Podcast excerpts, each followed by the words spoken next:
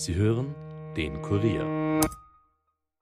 Bevor wir starten, ein Hinweis in eigener Sache. Ihr wollt immer informiert sein über das wichtigste Thema von heute, ob Corona, die aktuelle politische Lage, verrückte Diktaturen oder den Klimawandel. Wir fragen nach, Experten liefern die Antworten. Der Kurier Daily Podcast. Ein Tag, ein Thema. Überall, wo ihr Podcast hört und auf kurier.at slash daily. The first rule in investment is don't lose. And the second rule in investment is don't forget the first rule. Ziemlich gut veranlagt. Der Finanzpodcast von Kurier und Krone Hit. Liebe Hörerinnen, lieber Hörer, herzlich willkommen zu Ziemlich gut veranlagt. Bei uns geht es um Geldanlage von Aktien über ETFs und Kryptos bis zu Rohstoffen und mit mir im Podcaststudio wie immer der stellvertretende Leiter der Kurier Wirtschaftsredaktion, Robert Kledorfer. Hallo Robert. Hallo Rüdiger. Mein Name Rüdiger Landgraf und nach wie vor Krieg in der Ukraine, Friedenshoffnungen und Angst vor weiteren Zerstörungen sind derzeit die Leitmotive an den Börsen. Vor allem an den europäischen Börsen. Beispiel Mittwoch Ölpreis um 4,6 Prozent runter, Gold um 1 Prozent runter, DAX um 2,8 Prozent rauf. Der Kenner erkennt, da hat man mehr an den Frieden geglaubt. Tags drauf war es dann wieder ein bisschen umgekehrt. Robert, das sind ja wirklich bewegte Zeiten für Anleger, aber wichtiger momentan ist was anderes, als dauernd das Portfolio zu schauen. Man kann mit dem Geld ja auch was Vernünftiges machen. Nämlich spenden. Denn Millionen sind auf der Flucht. Ich weiß schon, das ist jetzt nichts Neues, aber nach wie vor ist dein Geld wichtig für alle, die in Not sich befinden. Für Nahrung, für ein Dach über den Kopf, für Mobilität. Wir beim Kurier haben eine Spendenaktion gemeinsam mit dem Roten Kreuz. Alle Infos dazu unter www.kurier.at oder auch natürlich im Printkurier. Auch wir bei Krone Hit sammeln gemeinsam mit der Caritas, gemeinsam für die Ukraine ist unsere Spendenaktion, egal ob du lieber bei Robert spendest oder bei uns. Hauptsache ist Spenden und wir sagen wie immer Danke. Danke. Wir schauen uns heute an, ob und vor allem welche Dividendenaktien für Anleger in diesen Zeiten ein sicherer Hafen sein können, welche Instrumente es gibt, um gerade von schwankenden Märkten zu profitieren, wie es um das Comeback der Nasdaq bestellt ist, wie viele Flugzeuge Russland gerade gestohlen hat oder stehlen wird und in welchen Bilanzen sie dann fehlen. Und natürlich auch unsere Wiener Börse schauen wir uns näher an und wie schlimm die Situation aktuell für Sparer ist. Fangen wir gleich mit den Sparern an. Die österreichische Nationalbank hat ja diese Woche einen Report rausgegeben. Minus 5,8 Prozent ist derzeit die sogenannte negative Realverzinsung für Sparer. Das heißt, wenn du 10.000 Euro jetzt am Sparbuch hast, hast du bezogen auf die Kaufkraft deines Geldes im letzten Jahr, in den letzten zwölf Monaten, 580 Euro verloren. Das ist der höchste Verlust für Sparer seit, und jetzt wird's historisch, seit 1974. Und wie könnte es anders sein? Wir müssen natürlich sagen, welcher Song damals Nummer eins der Charts war, nämlich Terry Jacks Seasons in the Sun, ein sehr trauriges Lied. Robert Kledorfer, da wollte jetzt auch was zum Jahr 1974 Ja, loswerden. da wurde ich nämlich geboren. Herrlich. Also wir haben die höchste negative Realverzinsung, seitdem Robert Kledorfer auf dieser Welt wandelt. Ähm, ja, was sagst du dazu? Ja, gut. Das ist jetzt nicht so wirklich meine Schuld. Also ich bin ja nicht jetzt 2022 geboren, sondern eben 1974 und man sieht ja, was aus mir geworden ist, ein Prachtkerl und somit stehen ja auch allen Anlegern alle Möglichkeiten offen, würde ich mal sagen, nicht? So, aber Scherz beiseite. Ähm, man muss sagen, dass die Inflationsrate natürlich sehr hoch ist, aber seit der Finanzkrise 2010 über den täglich fälligen Sparzinsen liegt. Natürlich nicht in diesem Ausmaß wie derzeit, aber es könnte jetzt noch schlimmer kommen als deine genannten 5,8 Prozent in Deutschland, meinen Wirtschaftsforscher. Es könnte sogar schon zweistellige Ausmaße zeitweise annehmen. Nicht sehr gut. Und auch wir unterscheiden uns in Österreich nicht sehr davon. Hat heute die Nationalbank auch mitgeteilt. Also ja, ist das alles nicht sehr lustig. Wenn es den Sparern schlecht geht, dann geht es ja auch jemandem anderen gut dafür, nämlich den Schuldnern. Weil geringe Zinsen, wenn ich Schulden habe, sind eigentlich eine klasse Geschichte. Da hast du völlig recht. Für Schuldner ist das ein Traum. Das gilt natürlich auch für Staaten. Die verschulden sich über Staatsanleihen und da musste bisher schon so gut wie gar nichts dafür gezahlt werden. Im Gegenteil, für einige dieser Anleihen musste sogar gezahlt werden, damit man sie kaufen kann. Diese Zeiten sind jetzt aber vorbei. Mit Kriegsbeginn sind auch die sicheren Häfen wie Österreich oder auch Deutschland nicht mehr als so ganz sicher angesehen. Die zehnjährige Bundesanleihe, der Coupon, der dieser Tage rausgegeben worden ist, beträgt 0,9 Prozent. Vor Kriegsbeginn waren es noch 0,5 Prozent. Also das heißt, hier wird ein bisschen das Risiko eingepreist, aber man sieht, mit Anleihen, Staatsanleihen kann man zumindest mehr verdienen, als wenn man es unterm Kopfpolster hat. Ja, eh, dann habe ich 0,9 Prozent. Das heißt, meine Kaufkraft sinkt dann nur, um wenn ich nachrechnen darf, 4,9 Prozent und nicht um 5,8 Prozent.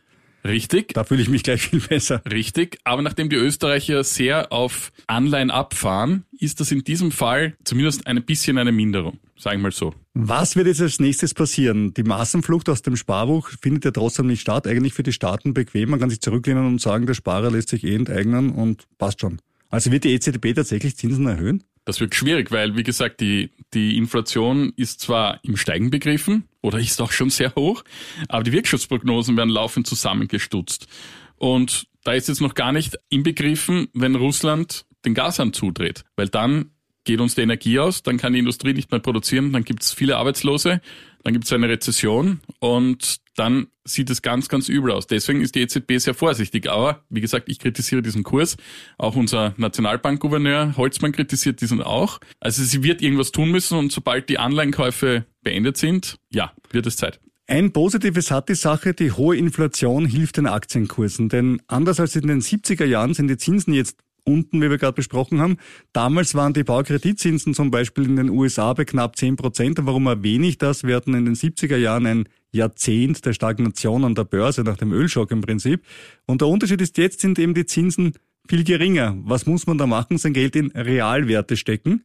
Weil durch die Inflation sollten die ja ihren Preis halten können im Verhältnis zum Geld. Und ein wichtiger Realwert, das sind natürlich Aktien, aber auch viele andere, wie Rohstoffe zum Beispiel. Ja, muss allerdings anmerken bei den Rohstoffen, die haben jetzt merklich nachgegeben dieser Tage, denn wenn die Waffen schweigen sollten, dann ist der Fluchthafen Gold nicht mehr so gefragt. Jetzt schweigen sie leider noch immer nicht, aber zumindest ein bisschen äh, Hoffnung ist gegeben. Und wir erinnern uns, der Kurs kletterte Anfang März auf rund 2050 Dollar. In Euro gab es sogar einen Rekordhoch. Nun liegen wir nur noch bei nur unter Anführungszeichen 1920 Dollar. Year to date noch ein Plus von 5%. Interessant auch die Industrierohstoffe, die sind ja zum Teil aus Russland. Palladium etwa fiel vom Rekordhoch von 3000 Dollar auf nunmehr 2200, aber seit Jahresbeginn noch immer ein Plus von 13% Spannend auch der Brennölpreis. Der bleibt volatil, immer so zwischen 110 und 120 Dollar. Wir merken das beim Tanken, dass so eine wirkliche Entspannung noch nicht dabei ist. Vom Tanken und dem Oldschool-Verbrennungsmotor zu etwas Neuem. Keine Angst, es sind nicht Elektroautos. Wir reden jetzt ein bisschen über Kryptos, denn du bist ja auch mittlerweile ein großer Krypto-Investor geworden. Ein großer nicht. Ich habe ein bisschen diversifiziert. Ich bin jetzt in Ethereum, nur eine kleine Position. Die Kryptos haben seit Anfang März schön zugelegt. Die Anleger versuchen offenbar, so wie ich, zu diversifizieren. Noch mehr als bisher ja, angesichts der Inflation wird das sicher, oder hoffe ich, wird das so bleiben. Und was man ja auch wieder gesehen hat, die Kryptos laufen synchron zum Nasdaq. Und wenn die Kryptos rauf sind, wie du gerade gesagt hast, ist der Nasdaq auch rauf, nämlich hat jetzt die 15.000er Marke wieder genommen. Das ist einerseits schön, weil er auf 13.000 unten war. Das heißt, ein Plus von 2.000 Punkte, das sind 15 Prozent. Allerdings war er ja auch schon mal deutlich über 16.000. Seit Jahresanfang noch immer ein Minus von 8,5 Prozent. Er liegt jetzt wieder beim Kurs in etwa Oktober des Vorjahrs. Und vor allem Aktien, die stark runtergeprügelt wurden, sind wieder etwas erholter. Ein paar Beispiele aus meinem Portfolio. CrowdStrike plus 17 Prozent, Zoom plus 24 Prozent, jeweils in zwei Wochen, Airbnb plus 25 und Cloudflare plus 52 Prozent. Ich habe zweimal nachgerechnet, das stimmt wirklich. Natürlich sind die Verluste seit Jahresanfang, wie gesagt, noch nicht ausgeglichen, aber das Wachstum war sehr stark in dieser und in der vergangenen Woche. Aber auch beim Dow Jones sieht es momentan gut aus. Okay, seit Jahresanfang noch 3,9 Prozent im Minus, aber 6 Prozent plus in den letzten beiden Wochen. Zum Beispiel 8,8 Prozent bei McDonald's, 6,2 Prozent bei Procter Gamble. Also auch die klassischen Konsum-Value-Aktien können sich sehen lassen. Auf Jahressicht liegt der Dow jetzt um 3,9 Prozent im Minus. Ist zwar kein Grund zum Jubeln, aber es war ja auch schon mal 7,2 Prozent im Minus. In Europa ist der Anstieg etwas verhaltener, wahrscheinlich wegen der Energiekrise und der Nähe zum Krieg. Ich wiederhole mich gerne nochmal. Der Tiefpunkt scheint vorläufig zumindest überwunden zu sein. In Zahlen in Europa DAX noch 7,8 Prozent im Minus, aber 14 Prozent rauf vom Tiefstand vor knapp vier Wochen. Selbst Volkswagen, die von Chipkrise und Ukraine-Krieg unmittelbar betroffen sind. In der Ukraine sitzen ja wichtige Zulieferer der Automobilindustrie. Zum Teil gibt es Produktionsstopps. Aber selbst VW ist seit dem Tiefstand um 11 Prozent rauf. Und obwohl VW seit Anfang um 11 Prozent runter ist, Aktien als Inflationsschutz werden derzeit offenbar wichtiger gesehen als kurzfristige Probleme von Unternehmern, die Aktien ausgeben. Robert, das müsste doch eigentlich auch der Wiener Börse nutzen. Naja, nur bedingt. Seit Jahresbeginn ist sie noch immer 14 Prozent im Minus. Im März und diese Woche mehr oder weniger plus minus null. da gibt's noch Potenzial nach oben. Deswegen hast du dir ein paar Einzeltitel angesehen. Ja, ich habe drei rausgesucht. Zum einen ein Schwergewicht im Leitindex ATX, die Raiffeisenbank International. Sie hat diese Woche einen kleinen Teil ihrer Verluste wieder wettmachen können, liegt aber noch immer knapp 50 Prozent im Minus seit Jahresbeginn. Für Aufwachen hat sie ja vor kurzem gesorgt, als sie angekündigt hatte, alle Optionen zum Russlandgeschäft zu prüfen, also auch einen Rückzug oder Verkauf. Das wäre herb, weil ein guter Teil des Gewinns von dort stammt. Der Kurs ist also günstig zum Einstieg, aber sollte es dazu kommen, könnte das zu einem weiteren Rückschlag führen. Jetzt weiß ich nicht, ob das nur auf Drängen gewisser Kreise, politischer Kreise gesagt wurde und ob das ernsthaft jetzt wirklich in Erwägung gezogen wird. Vielleicht versucht man das ja auch auszusitzen. Zweite Aktie ist ein kleinerer Wert, FACC. Der oberösterreichische Flugzeugzulieferer mit chinesischen Kernaktionären legte am Mittwoch Bilanz.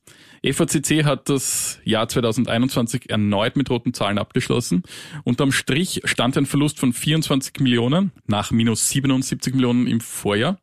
Neben einem Rechtsstreit kämpft das Unternehmen weiterhin mit Lieferproblemen. Seit Jahresbeginn ist die Aktie immer in 4% im Plus, aber mir wäre das Umfeld jetzt noch zu volatil.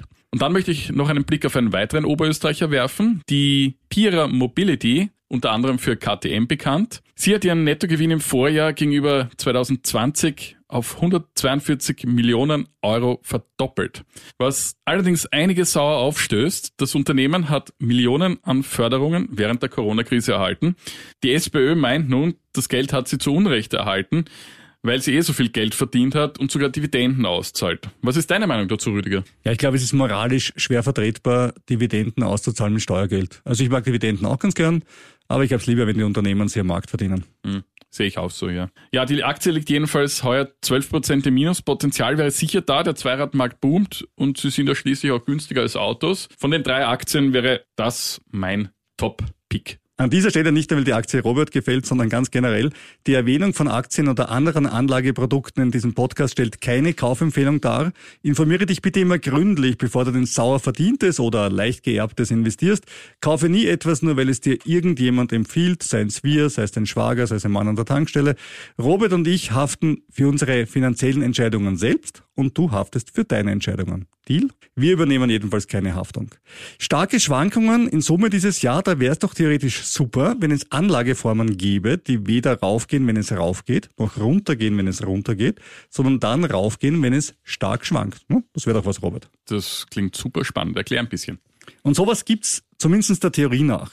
Es gibt den sogenannten Volatility Index, der heißt VIX, VIX geschrieben, der geht auf den S&P 500, auf den breiten US-amerikanischen Börsenindex und im Prinzip, wenn die Schwankungen stark sind, dann geht der rauf und wenn die Schwankungen gering sind, dann geht der runter. Das ist mal die Idee. Wie wird das gemacht? Es werden die Schwankungen der Erwartungen der Anleger über künftige Kursentwicklungen des S&P berücksichtigt. Anleger können ja mittels Termingeschäften tippen, wie sich der Markt entwickeln wird. Sie verpflichten sich zum Beispiel in 30 Tagen ein Indexzertifikat des S&P 500 zu einem gewissen Preis zu verkaufen oder zu kaufen. Der Preis spiegelt dabei die Erwartungslage wider. Das heißt, wenn ich davon ausgehe, der S&P geht rauf, dann bin ich bereit, einen höheren Preis zu zahlen in 30 Tagen, als er jetzt ist, oder sonst einen geringeren. Und genau das misst der WIX. Der WIX misst diese Änderungen. Und das ist aber das Entscheidende. Es werden natürlich nur die Erwartungen in der Zukunft gemessen. Es wäre ja relativ einfach, einen Index zu haben, der sagt, so hat es in den letzten 30 Tagen geschwankt und dafür hätte ich gern das oder das Geld. Das ist trivial. Also Anlageformen, die aufgrund von vergangenen Ereignissen ausschütten, die hätten wir alle gerne. Ja, Aber die gibt's prinzipiell natürlich nicht. Das ist vollkommen klar. Und das ist dann auch ein bisschen das Problem, wenn man reinschaut in diese Volatilitäts-ETFs. Ich habe mir da zwei rausgesucht, zum Beispiel den ProShares Trust VIX Midterm Futures ETF. Der liegt seit Jahresanfang bei ziemlich genau plus minus null Prozent. Das ist eigentlich spannend, weil gefühlt war das ja eine Achterbahn dieses ja. Jahr bis jetzt. Ja. Und er ist gegengleich mit der Börsenerholung in den letzten zwei Wochen um 16 Prozent gefallen. Und der Lixor S&P 500 WIX, der in Europa gehandelt wird, beruht auf dem gleichen Index, hat deswegen auch die gleiche Performance seit Jahresanfang, ebenfalls plus minus null. Aber in schlechten Börsenjahren immer ein Plus und in guten ein Minus. Aber dafür immer kräftig. 2018, wir erinnern uns, da ging es ein bisschen runter an den Börsen, plus 26 Prozent. 2019, das war ein super Börsenjahr, minus 34,7 Prozent. 2020, wir erinnern uns, Corona-Ausbruch, plus 42 Prozent. 2021 geringe Zinsen und Corona wird langsam überwunden und wir wussten noch nicht, was Putin wirklich vorhat. Was waren das für geile Zeiten? Börse rauf und dieser Index minus 38 Prozent. Nichts für schwache Nerven.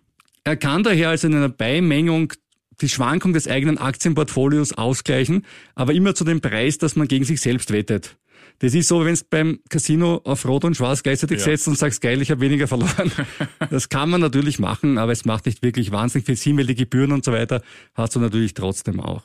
Das heißt für mich in der Zusammenfassung, die Idee, auf Schwankung zu investieren, klingt zuerst mal gut, im Detail dann schon nicht mehr ganz so und ich bin einfach nicht der Anlagetyp dafür. Ich glaube lieber an Aktien und kaufe lieber Aktien von Unternehmen, die mich interessieren. Wo ich jedenfalls nicht kaufen werde in naher Zukunft ist Russland, weniger aus ethischen Gründen als aus dem einfachen Grund, dass Ausländer in Russland derzeit keine Aktien verkaufen können. Und warum soll ich eine Aktie kaufen, wenn ich sie nachher nicht loswerden kann? Robert, du hast Erfahrungen dazu? Ja, leider. Auch ich habe einen russischen Einzeltitel. Nämlich Norilsk Nickel. Nun fiel die Aktie seit Jahresbeginn um zwei Drittel. Zwischenzeitlich konnten die Papiere noch an der Londoner Börse gehandelt werden, aber da war dann seit Anfang März auch Sense. Nun kann zwar wieder in Moskau gehandelt werden seit der Vorwoche, aber eben nicht für Ausländer.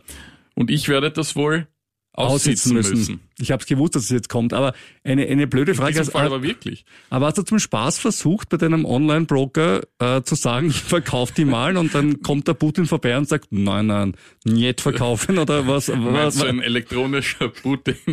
ein kleiner Bär geht über den Schirm und das, sagt... sowas wäre lustig, ja. ja. mal bei, bei George nachfragen, ob du das für dich reinprogrammieren. das nicht. Das heißt, du hast nicht probiert, ob du es wirklich nicht verkaufen kannst. Mich würde bei aber so Sanktionen kann, eben interessieren, ob so ist. Ja, ich ja. kann es gerne ausprobieren für nächste Woche. Ich, ich verkaufe... Ein Stück oder so. Genau. Genau. Und dann schauen wir einfach, ob es wirklich so stimmt, dass man es nicht verkaufen kann. Und wenn man es probiert, was passiert. Ist ja ein spannendes Experiment. Ja, mache ich. Cool. Trotzdem. Aber nicht nur Norilsk Nickel, Roberts Lieblingsaktie ist im Moment ein bisschen unter Druck. Äh, wie geht's denn der Moskauer Börse so generell? Ja, der entsprechende Index hat seit Jahresbeginn 45 Prozent verloren. Die Wiedereröffnung in der Vorwoche war aber dann gar nicht mehr so dramatisch. Es ging am ersten Handelstag zwar um 10 Prozent bergab, aber inzwischen wurde ein Boden gefunden und die Verluste eingegrenzt. Fraglich bleibt aber für mich, wie sehr hier der Staat eingreift und Aktien kauft, um den Totalabsturz zumindest der Big Player zu verhindern. Weil, Rüdiger, wer soll jetzt in Russland russische Aktien kaufen? Die russische Zentralbank, russische Oligarchen, die dazu gezwungen werden, ein dritter will mir jetzt nicht einfallen. Na, dann sind wir genau bei dem, was ich gesagt habe. Spannend bleibt es übrigens auch, wie das Land an Devisen kommen will.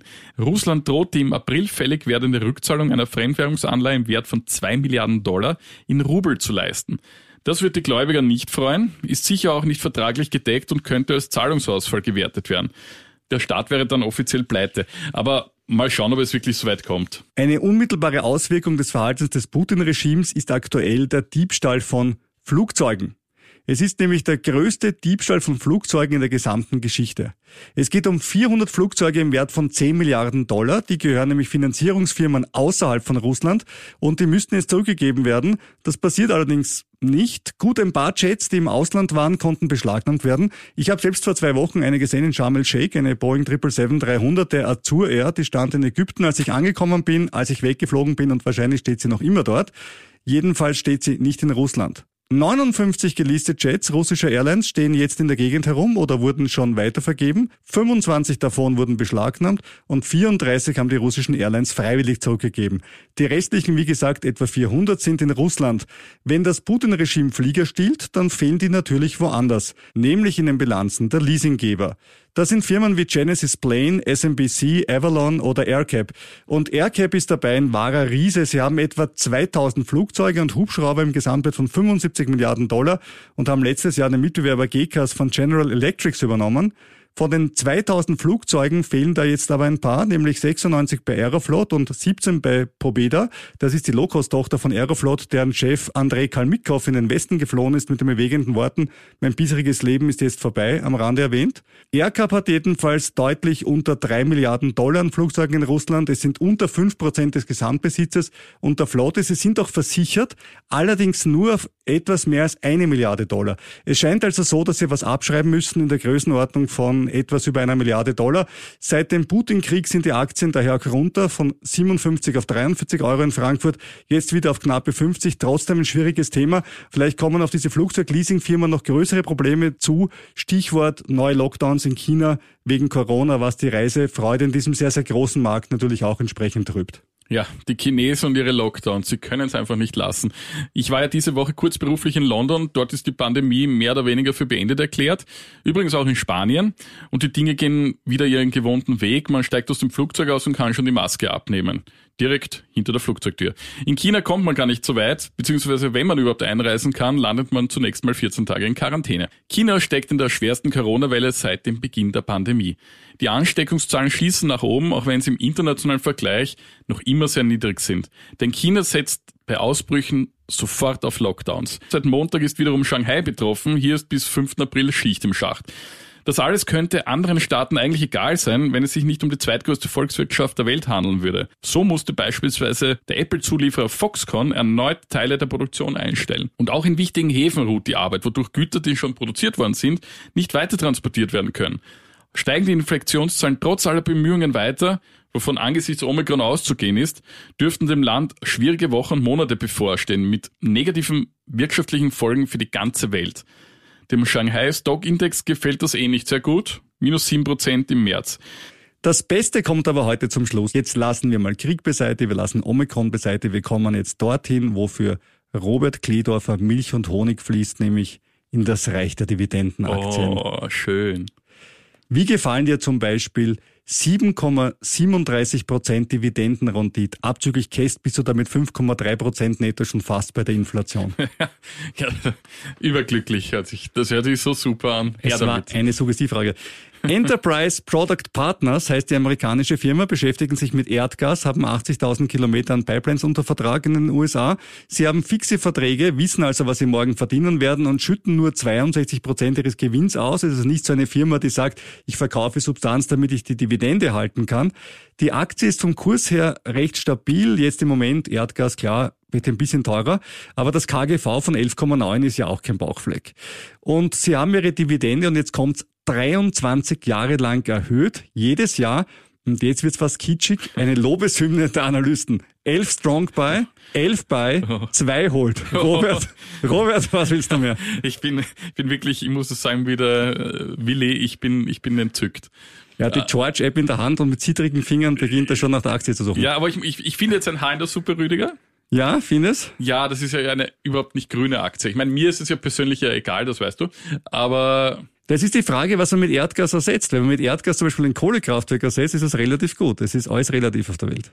Ja, da hast du wohl recht. Aber es geht noch mehr. 8,85 Prozent und jetzt kommt's, das Beste, das ist bereits nach Käst. Wahnsinn.